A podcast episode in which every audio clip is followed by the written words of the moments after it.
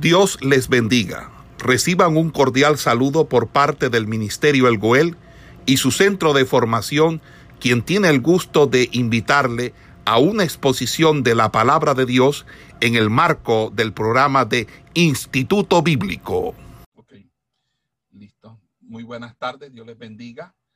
Con, hoy con la asignatura de eh, libros históricos. Los libros históricos recogen los relatos que tienen relación con el pueblo de Israel desde su salida de Egipto hasta el retorno de su cautividad en Babilonia. De todos ellos, el libro de los jueces relata detalladamente aspectos que tienen que ver con uno de los periodos más interesantes de la historia del pueblo, del pueblo de Israel, comprendido entre la conquista y ocupación de la tierra bajo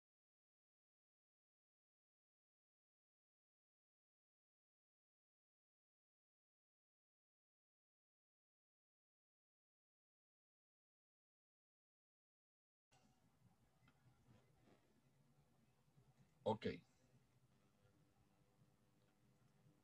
Me pusieron en mute, por favor. Entonces, los relatos del libro de los jueces permiten conocer la trayectoria de una de las etapas de la vida espiritual del pueblo de Dios, quizás la menos interesante. El modo de gobierno de las doce tribus por medio de los jueces así como la intervención de Dios levantándolos para librar a los suyos de la opresión de los pueblos que habían quedado en Canaán y que los israelitas no fueron capaces entonces de eliminarlos totalmente.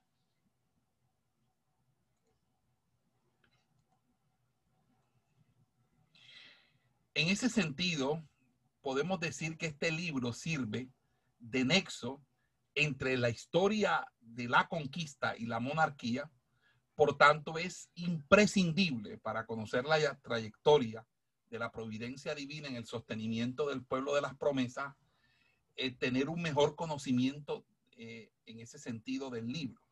Así que al estudio de los libros históricos y entre ellos al libro de los jueces, no se le presta por regla general demasiada atención, porque por ello muchos conocen vagamente o casi que tienen un total desconocimiento eh, simplemente porque consideran un texto de historias antiguas de Israel. En ocasiones solamente se utilizan para entretenimiento de los pequeños en las escuelas dominicales. Pero su estudio es tan necesario como cualquier otra parte de la escritura. Primeramente porque dice la escritura en 2 de Timoteo 3:16 que toda la palabra de Dios es inspirada por él y por lo tanto es el único medio eficaz para la edificación, la enseñanza y la corrección del creyente. Fíjese que la escritura es inspirada y toda ella ha de ser estudiada y eso incluye obviamente todos los libros de la Biblia, entre ellos el libro de los jueces. Fíjese que hay otra razón especialmente destacable, destacable y es, o destacada, que es que el apóstol Pablo enseña que Dios a través del Espíritu Santo, seleccionó estos relatos que aparecen en los libros con el determinado propósito de servirnos a nosotros como ejemplo, para servirnos a nosotros como enseñanza. Así que vamos a, desarrollar el libro de los jueces en estas clases, simplemente para nosotros tener una, una, una, una idea clara acerca eh, del libro de los jueces. Fíjese que la Biblia, como libro de Dios, sus palabras son palabras de Dios y todas ellas son inspiradas. Y como decíamos, son útiles para enseñar, son útiles para redarguir, son útiles para corregir, para instruir, en fin. Por lo tanto, el Antiguo Testamento, siendo esa palabra de Dios, es necesario estudiarlo para no perder las bendiciones antes mencionadas y el efecto que la Biblia produce sobre todo lo que estudia. En ese sentido, el Antiguo Testamento, ahí encontramos los ah, llamados libros históricos o también eh, se les llama también profetas anteriores. Algunos de ellos hacen parte de los llamados profetas anteriores. Fíjense que eh, este, estos libros aparecen justamente después del Pentateuco y básicamente eh, nos habla de la entrada en la tierra de Canaán hasta el siglo V antes de Cristo. Fíjese que en, ese orden de idea, los libros históricos son una gran fuente de enseñanza para los creyentes y los libros históricos están escritos para revelar la voluntad de Dios. El, el, título o el nombre que reciben ellos de jueces se debe al nombre del hebreo Sofeín, que significa jueces. En la versión Septuaginta se le da el título de Critai, que tiene el mismo significado. Critai es Sofein, que significan jueces. Y el título deriva del tipo de gobierno característico de las tribus israelitas entre la muerte de Josué y la instauración de la monarquía con la coronación de Saúl. Fíjense que las biografías y los hechos divinos por medio de hombres elegidos de Dios son el tema trascendental de este libro que sirven estos hombres elegidos por Dios para remediar esos problemas y reconducir a cada uno de estas personas a, la presencia del Señor. Entonces, en el libro de los jueces vamos a encontrar 12 biografías. Seis corresponden a los que se llaman o denominan jueces mayores, que son Otoniel, Aot, Débora y Barak, Gedeón, Jefté y Sansón. Repito, son los jueces mayores llamados así porque tienen mucho más texto que, que comprender, que comprenden mucho más texto. Otoniel, Aot, Débora, Barak, Gedeón, Efté y Sansón. También se encuentran seis que corresponden a los llamados jueces menores, que se encuentran allí Sangar, Tola, Jair, Itzán, Elón y Abdón. Y fíjese que estos, estos comprenden el periodo histórico desde la muerte de Josué hasta las fechas que anteceden a la monarquía. Hay que añadir que en este periodo también está el libro de Ruth y parte de Primera de Samuel, concretamente hasta el capítulo 9. Fíjese que no se puede determinar con exactitud el tiempo que comprende este libro, aunque si se suman los años asignados a cada juez, dará un periodo aproximado de unos 410 años. Y esto sería el cómputo que nosotros vemos a Pablo hacer en Hechos capítulo 13, versículo 20. Habría que deducir entonces los 40 años de la judicatura de Elí para el periodo del libro, es decir, el periodo de jueces de Elí, que fueron 40 años, para que así mm, eh, determinar un tiempo eh, exacto. Y los relatos históricos se desarrollan básicamente entre los años 1380 hasta el año 1050. Con respecto al autor y la fecha, no hay evidencia interna sobre quién fue el que recopiló las historias del libro. Fíjense que no tampoco existe eh, una fecha de, de, redacción precisa. Si usted revisa internamente el libro, simplemente al ser consideradas en relación a, eh, se, se supone que el libro debió haber sido escrita escrito por un, profeta, pero realmente no, no se sabe ni quién es el autor, ni muchos, muchos se los atribuyen a Samuel, pero realmente no se dice. En el contexto del libro encontramos un contexto político y en ese contexto político podemos ver seis elementos o seis características básicas, que era primero que Israel estaba dividida en tribus, no tenía capital política ni estaba bajo un rey. Es decir, Israel era una confederación, una federación de tribus. Eso es lo primero. Segundo, Jerusalén, que sería su capital en los días de los reyes, no había sido conquistada en los tiempos de Josué. Significa que Jerusalén estaba en manos de los jebuseos todavía. Tampoco había sido conquistada eh, completamente Judá, sino que hubo que esperar, ¿verdad? Que se, que se conquistara se, intuye una especie de anarquía general entre las tribus con un relajamiento del temor de Dios y una falta de respeto eh, debido a algunas situaciones inmorales que acaecieron y que, y que, dan cuenta, por ejemplo, jueces capítulo 21. También se destaca la figura de los jueces que Dios levantaba para ayudar a Israel a, a salir de la opresión de los pueblos enemigos también no había un lugar fijo para la actuación del juez, entonces el juez era itinerante, el juez hacía su judicatura de manera itinerante. Con respecto a los religiosos, básicamente tenían el mismo Dios, la misma ley divina.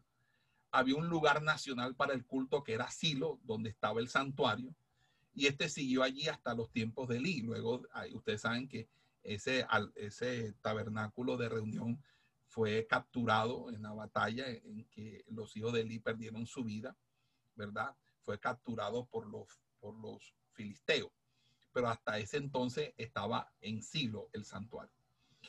Eh, fíjese que en ese libro es, cada, vez, cada vez más diciente la desobediencia a Dios por parte del pueblo de Israel. En cuanto a la descripción moral del libro, eh, se ve un pueblo que se había unido en mistura con matrimonios con gente de otros pueblos, se había quebrantado la prohibición de Dios establecida en los días de Moisés con respecto a no unirse en matrimonios mixtos.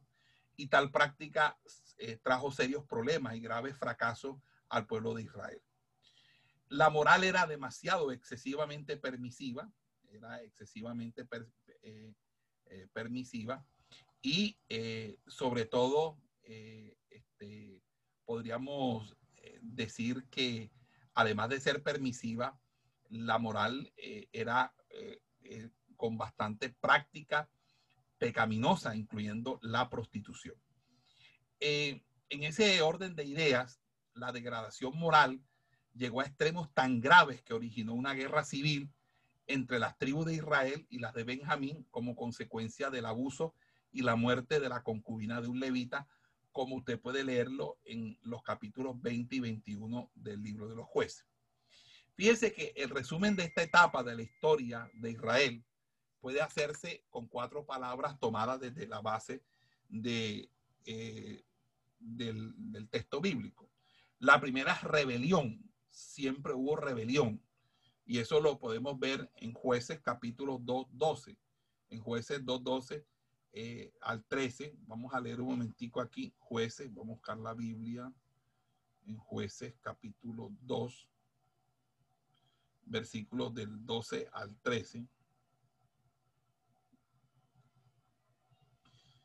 Ok, aquí. Dejaron a Jehová el Dios de sus padres, que los había sacado de la tierra de Egipto y se fueron tras otros dioses, los dioses de los pueblos que estaban en sus alrededores, a los cuales adoraron y provocaron a ir a, a Jehová. Y dejaron a Jehová y adoraron a Baal y a Astarot, y se encendió contra Israel el furor de Jehová, el cual los entregó en manos de robadores que los despojaron y los vendió en manos de sus enemigos de alrededor y no pudieron ya hacer frente a sus enemigos. Entonces, fíjense, el resumen de esta etapa de la historia es primeramente rebelión. Luego de la rebelión viene el castigo, luego del castigo viene el arrepentimiento y luego del arrepentimiento restauración. Y ese fue un ciclo muy repetitivo que se dio en ese entonces. Rebelión, castigo, arrepentimiento y restauración. Con respecto, ahora hablando del propósito del libro, es el libro que enlaza el periodo histórico de la conquista con el de la monarquía. También por medio de este libro, Dios nos enseña que la obediencia y la bendición van unidas, así como la desobediencia acarrea dificultades, eh, opresión y hasta la misma muerte. También eh, se manifiesta en este texto bíblico cómo Dios actúa con gracia y a pesar de de su desobediencia en, un tiempo en que cada uno hacía lo que bien le parecía, Dios se acordaba de ellos y tenía misericordia porque se acordaba del pacto que, hizo con Abraham. Eh, fíjense en, con respecto a las versiones. Ahí, eh, hay, varios textos que son las que contienen este, este, este material, el material del el libro de jueces eh, es, está en el texto masorético, ¿verdad? Donde hay algunos eh, fragmentos del relato bíblico sobre Gedeón y Abimelech procedentes de las tumbas de, la, de las cuevas del Qumran, ¿verdad? El texto es muy seguro, es un texto que admite eh, una veracidad impresionante. Hay también unas versiones griegas que, que, lo sostienen, como la versión Septuaginta, el Códice Alejandrino, el Códice Vaticano, la Peshita también aparece, que es la versión siriaca, y las, eh, la Exapla también eh, aparece allí. En las versiones vulgatas también aparece. En cuanto a la cronología histórica, la cronología histórica del libro, eh, podríamos decir que hay una serie de, de, naciones opresoras y esas naciones opresoras eh, están en correlación con jueces libertadores, es decir, cada vez que había una, una nación opresora, se levantaba un juez. Entonces, por ejemplo, el primer juez que hace mención es Otoniel. Otoniel tiene que luchar contra la nación opresora de Mesopotamia. Eso más o menos se da entre el año 1353 al año 1313, que es la, la época en que vive Otoniel. Y ahí pues eh, lo encontramos en el capítulo 3. En el mismo capítulo 3 encontramos también la historia de Aot, que es un juez que Dios le, lo levanta para, para defender al pueblo de Israel de Moab. También está Sangar, que Dios lo levanta para contrarrestar a Filistea, Débora y Barak, que es a los cananeos. También está Gedeón a los madianitas, ¿verdad? Y a, y Abimelech también. Jefté a, a Amón y Sansón a los filisteos. Entonces, cada uno de estos jueces eh, describe la Biblia que tuvieron que ser levantados contra, eh, enfrente y enfrentar naciones opresoras, como el caso de Mesopotamia, de Canaán, de Madián, de Filistea, de los amonitas, etcétera, etcétera. Entonces, eh, nosotros podríamos básicamente desarrollar aquí una serie de, de, circunstancias que hacen parte de esta introducción al, texto, pero básicamente vamos a mirar algo que me, que me parece importante y es el bosquejo del libro, cómo está organizado el libro. Fíjense que hay una característica del, del, periodo de los jueces y esas características de este libro son que hay unas situaciones de orden político y hay unas situaciones de orden espiritual en cuanto a las características políticas del periodo de los jueces, podemos ver que hay o se describen situaciones geopolíticas o situaciones donde naciones se levantaban para oprimir a Israel a través de la lucha armada, es decir, de la conquista o simplemente del, del, atemorizar, del de atemorizar a los, a los israelitas. Entonces tenemos, por ejemplo, la opresión mesopotámica, y la liberación que hace Otoniel, de la cual habíamos hablado ahorita, la opresión moabita y la liberación con Aot, ¿verdad? También la victoria de Sangar contra los filisteos, también la opresión cananea y la liberación que Dios dio a través de Débora y Barak. En fin, en cuanto a, ese orden eh, de esas características, nosotros podemos observar que también existen unas eh, situaciones que van graficando todo el temario que vamos nosotros a desarrollar. Entonces, eh, vamos a, hacer una, un, un, break aquí y vamos a ver si hay aquí. Entonces, después de la muerte de Josué, las tribus de Israel decidieron continuar la guerra contra los cananeos para exterminarlos por completo de la tierra que les había sido entregada por heredad, de acuerdo con el mandato divino. Judá comenzó la lucha asociada con Simeón y venció al rey Besek. Conquistó, eh, conquistó parte de Hebrón, Debir y sobre las montañas. Cefat y en la tierra del sur y tres ciudades principales de los filisteos y tomó posesión de los montes. Pero no pudo conquistar a los jebuseos, no pudieron echar a los jebuseos de Jerusalén. Luego también dice ahí la escritura en, los versículos del, capítulo 1 que la tribu de José también,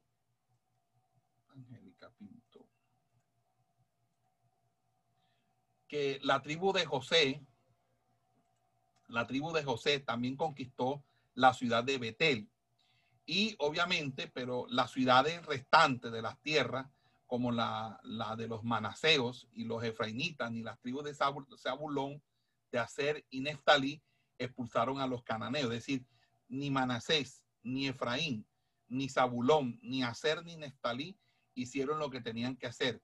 Más bien, todo lo que hicieron fue hacerlos tributarios. Es decir, no lo vamos a echar, pero a partir de ahora ustedes no tienen que pagar un impuesto aquí. Eso fue lo que ellos hicieron.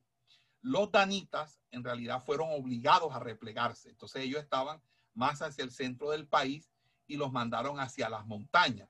Eso lo hicieron los amorreos. Los amorreos se sobrepusieron a los danitas y los echaron de las fértiles llanuras que se encontraban en Jezreel y lo echaron para allá, para más al norte, de tal manera que luego eh, eh, Dan vino a ser la última tribu y después se decía desde Dan hasta Berseba, hablando desde el extremo norte que ellos empezaron a ocupar hasta el, extremo sur.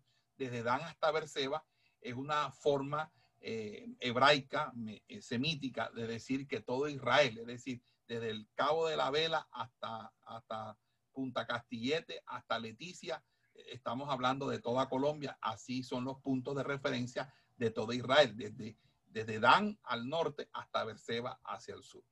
Entonces el ángel del Señor, eh, por lo tanto, se apareció en Boquín y, y les dijo a los israelitas que como ellos no habían obedecido al mandato del Señor de no hacer pacto con los cananeos, el Señor ya no arrojaría a esas naciones, sino que haría que ellas con sus dioses se convirtieran en tropiezos para ellos.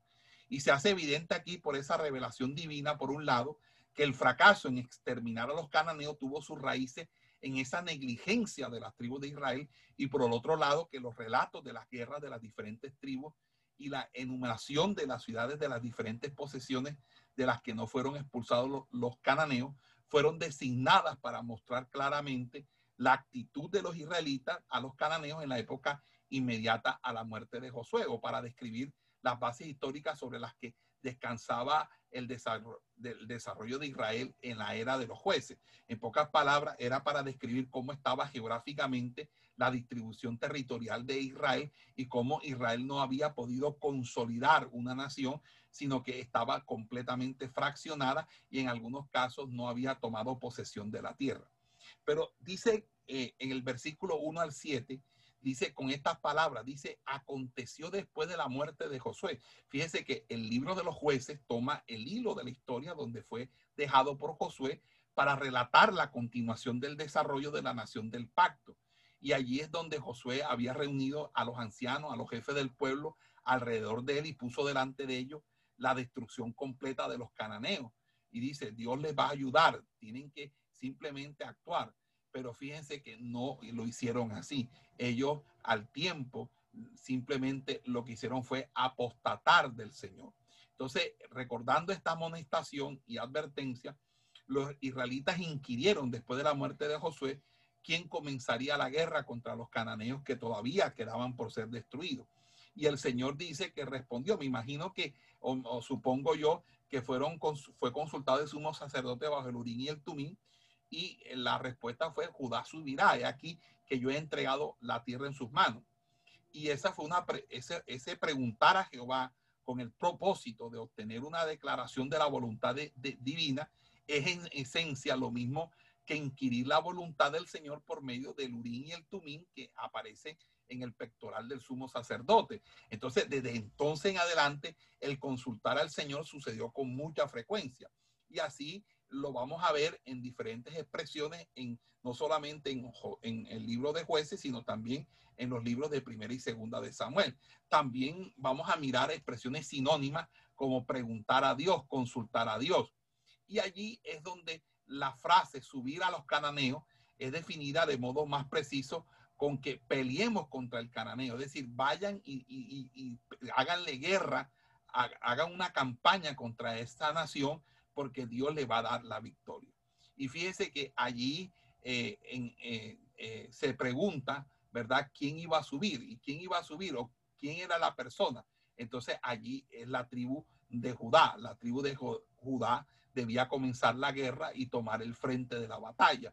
Judá, en ese sentido, no era siquiera la cabeza de todas las tribus, sino que simplemente se unió con la tribu de Simeón para formar un ataque común sobre los cananeos en su heredad. Y allí es donde empiezan a hacer esas conquistas. Entonces, eh, la Biblia dice en el versículo 3 que Judá invitó a Simeón, capítulo 1, versículo 3, a Simeón su hermano, a su, tribu hermana para que participara en la contienda. Y este epíteto, este epíteto, este epíteto se aplica a Simeón, no porque Simeón y Judá, los hijos de Jacob, fueran hijos de la misma madre, porque fíjense que uno era hijo de Lea, ¿verdad?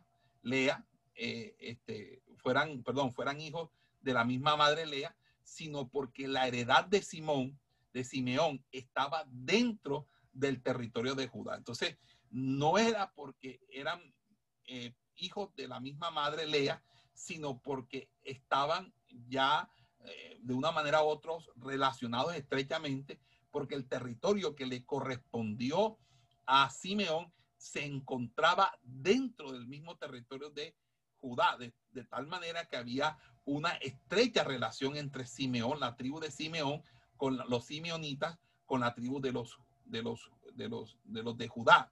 Entonces, eh, eh, entonces cuando la expresión dice, sube conmigo al territorio que se me ha adjudicado y peleemos contra el cananeo, y yo también iré contigo al tuyo, y Simeón fue con él. Entonces ahí fue cuando se unieron ambos para hacer la guerra contra los cananeos. Ese es básicamente lo que está eh, diciendo o estableciendo el texto allí. Ahora bien, si uno revisa la escritura en primera de Samuel, perdón, en, en jueces, capítulo 1, dice, y Jehová, dice, y subió Judá y Jehová entregó en sus manos al cananeo y al fereceo, versículo 4, e hirieron de ellos en Besec a diez mil hombres y, hallaron a Adonis Besek en Besek y pelearon contra él y derrotaron al cananeo y al fereceo. Mas Adonis Besek huyó y le siguieron y le prendieron y le cortaron los pulgares de las manos y de los pies. Entonces dijo Adonis Besek, 70 reyes cortados los pulgares de sus manos y de sus pies, recogían las migajas debajo de mi mesa. Como yo hice, así me ha pagado Dios y le llevaron a Jerusalén donde murió. Entonces fíjese que Judá conquista parte de la, del territorio de los jebuseos, pero no conquista el territorio de, de Jerusalén, la ciudad, porque la ciudad se encontraba en una montaña, es decir, e, ellos no pudieron llegar hasta la montaña y esa conquista la va a hacer el rey David cuando eh, eh, toma a, esta ciudad y la convierte en la, la Jerusalén la ciudad de David y la capital de la nación. Y dice la escritura que combatieron los hijos de Judá Jerusalén y la tomaron y pasaron a sus habitantes a filo de espada y pusieron fuego a la ciudad. Después los hijos de Judá descendieron para pelear contra el cananeo que habitaba en las montañas en el Negev y en los llanos. Y marchó Judá contra el cananeo que habitaba en Hebrón, la cual se llamaba antes Kiriat Arba, e hirieron a Cesai, a Imán y a Talmai. Ahí este Hebrón es donde eh, los hijos de Caleb o la descendencia de Caleb habían tomado un monte, una montaña, pero no habían conquistado todo el territorio de Hebrón. Allí es cuando se unifica Hebrón y Hebrón se convierte prácticamente en la ciudad más importante de Judá.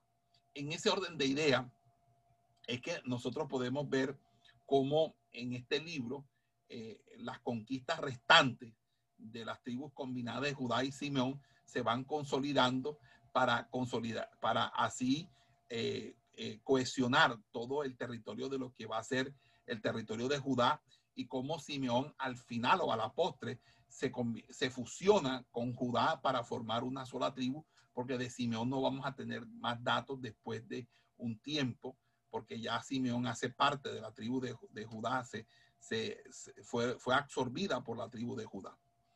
Entonces, fíjense que en, el versículo 19 tenemos un breve resumen de los resultados de las, de las contiendas por la posesión de la tierra. Y dice que Jehová estaba con Judá y con su ayuda tomaron posesión de las montañas. Pero dice que más no pudo arrojar a los que habitaban en los llanos eh, porque tenían carros errados. Entonces ahí tienen dos significados diferentes en las dos cláusulas. El primero, tomar una posesión que ha sido evacuada por la expulsión o destrucción de sus primeros habitantes, pero el segundo es, es echar o exterminarlos de sus posesiones, un significado que se deriva del primer significado, ¿verdad? Es de convertirle una posesión vacía porque se han echado a todas las personas y luego ahora se toma posesión de lo que está vacío, pero que antes no estaba vacío porque antes se tuvo que desalojar.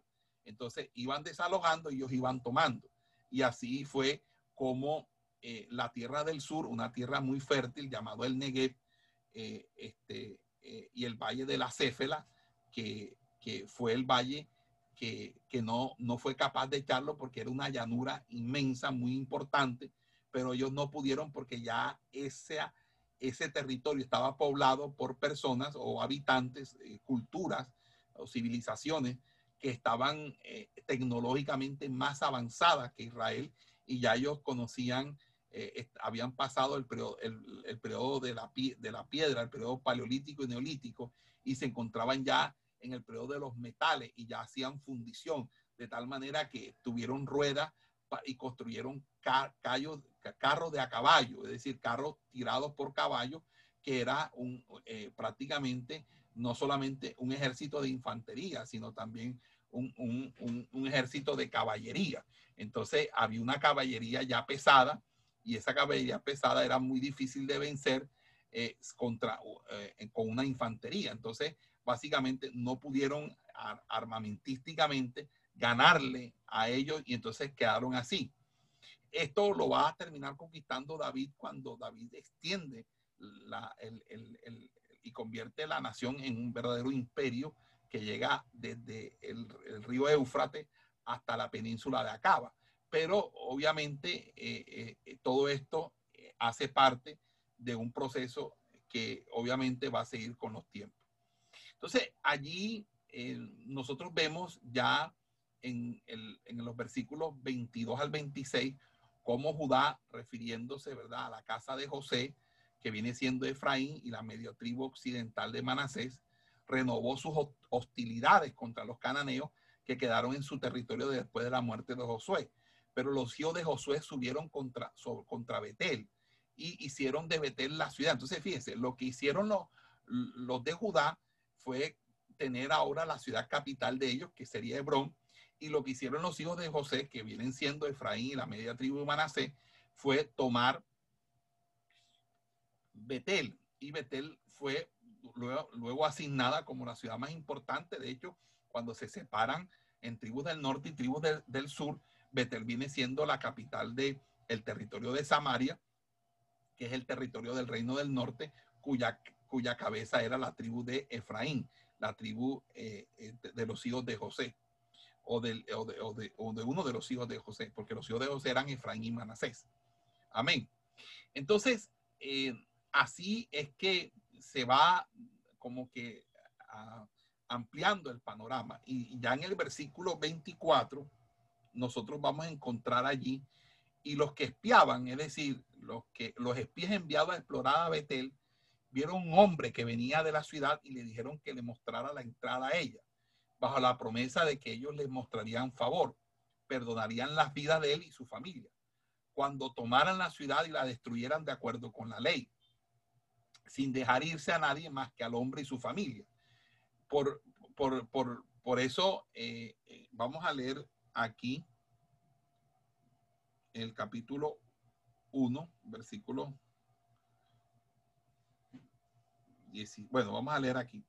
Versículo 16 dice, y los hijos del Ceneo, suegro de Moisés, subieron de la ciudad de las palmeras. Los ceneos eran parte de las tribus, de, eran, los ceneos eran, eh, vivían junto con los marianitas, pero no eran marianitas, sino que eran una tribu nómada que siempre vivió con los, y, nosotros vamos a ver una historia cuando eh, Saúl, cuando se le da la orden de, de, exterminar a Amalek, Amalek, entonces llama a los ceneos y los ceneos son los madianitas. Los madianitas vivían en el territorio de los amalecitas. Entonces, eh, ellos se les pide que, que los ceneos, que es la familia madianita de Moisés, que, son, que es el suegro de Moisés y los hijos obviamente de Moisés, salgan y, entonces cuando capturan a Agab, claro que Saúl desobedeció porque tenía que matar a todos y, no lo hizo. Entonces, y los hijos del Ceneo, suegro de Moisés, subieron de la ciudad de las palmeras. E, esa ciudad de las palmeras va a ser Jericó. Ese es el nombre que, se le daba antes a Jericó. Con los hijos de Judá, el desierto de Judá, que está en el Negev, cerca de Arad, y fueron y habitaron con el pueblo Y fue Judá con su hermano Simeón y derrotaron al cananeo que habitaba en Cefat y la asolaron y pusieron por nombre a la ciudad Orma. Tomó también Judá Gaza con su territorio, Ascalón con su territorio y Ecrón con su territorio. Fíjense que esos territorios todavía no, habían, no estaban los filisteos. Y Jehová estaba con Judá, quien arrojó a los de la montaña, mas no pudo arrojar a los que habitaban en los llanos, los cuales tenían carros errados. Y dieron Hebrón a Caleb, como Moisés había dicho, y él arrojó de allí a los tres hijos de Anac, los anaseos. Mas el Jebuseo, que habitaba en Jerusalén, no lo arrojaron los hijos de Benjamín, y el Jebuseo habitó con los hijos de Benjamín en Jerusalén hasta hoy. También la casa de José subió contra Betel y Jehová estaba con ellos. Y la casa de José puso espías en Betel, ciudad que antes se llamaba Luz, y los que espiaban vieron a un hombre que salía de la ciudad y le dijeron, muéstranos ahora la entrada de la ciudad y haremos contigo misericordia. Y él les mostró la entrada a la ciudad y la hirieron a filo de espada, pero dejaron ir a aquel hombre con toda su familia y se fue el hombre a la tierra de los Eteos y edificó una ciudad a la cual llamó Luz y este es su nombre hasta hoy. Fíjense que allí eh, vemos cómo empiezan las conquistas. También hay una extensión de las conquistas de Manasés a partir del versículo 27. Entonces dice la escritura que Manasés no arrojó a los cananeos de las ciudades que le habían sido adjudicadas en el territorio de Aser e Isaacar, sino simplemente los hizo tributarios. Considerado por sí solo, dice, eh, dice así, tampoco Manasés arrojó a los de Betel, a los de Beseán, ni a los de su aldea, ni a los de Tanac y, y sus aldeas, ni a los de Dor y sus aldeas, ni a los habitantes de Ibleán y sus aldeas, ni a los que habitan en Megido y en sus aldeas. Y el cananeo persistía en habitar en aquella tierra. Pero cuando Israel se sintió fuerte, hizo al cananeo tributario, mas no lo arrojó. Tampoco Efraín arrojó al cananeo que habitaba en Geser, sino que habitó el cananeo en medio de ellos en Geser. Dice también que tampoco Zabulón arrojó a los que habitaban en Quitrón, ni a los que habitaban en Nahal, sino que el cananeo habitó en medio de él y le fue tributario. Tampoco Aser arrojó a los que habitaban en Aco, ni a los que habitaban en Sidón, en Abla, en Asig, en Elba, en Afec y en Reob, y moró a ser entre los cananeos que habitaban en la tierra, pues no los arrojó. Tampoco Nestalí arrojó a los que habitaban en Betseme, ni a los que habitaban en Bet Anán, sino que moró entre los cananeos que habitaban en la tierra, más le fueron tributarios los moradores de Betsemes y los moradores de Bet Anat. Los amorreos acosaron a los hijos de Dan hasta el monte y no los dejaron descender a los llanos. Y el amorreo persistió en habitar en el monte de Eres, en Jalón y en Salbín. Pero cuando la casa de José cobró, fuerza, lo hizo tributario. Y el límite del amorreo fue desde la subida de Acrabín, desde Sela hacia arriba. Entonces, fíjense que aquí ellos no cumplieron la voluntad de Dios. Ellos simplemente lo que hicieron fue como tratar de sacar provecho y creer que así ellos podían de pronto eh, hacer eh, más con menos, es decir, podían de pronto, eh, al, hacer los tributarios, ellos pues ganaban dinero, pero fíjese que eso fue completamente un, error, porque Acer no arrojó a los de Aco, Zabulón no arrojó a los de Quitrón y Naal, Efraín no arrojó a los cananeos en Geser. En pocas palabras, ellos no cumplieron ni hicieron la voluntad de Dios sino que simplemente dejaron a los cananeos. Y esto fue un problema porque esto trajo mistura, esto trajo, lo que trajo fue una serie de, influencias cananeas porque siempre persistió la idolatría porque estos cananeos se multiplicaban y cuando Israel andaba de capa caída mal con Dios, entonces la cultura de ellos los impregnaba de tal manera que ellos se volvían contra Dios. Gloria sea al Señor.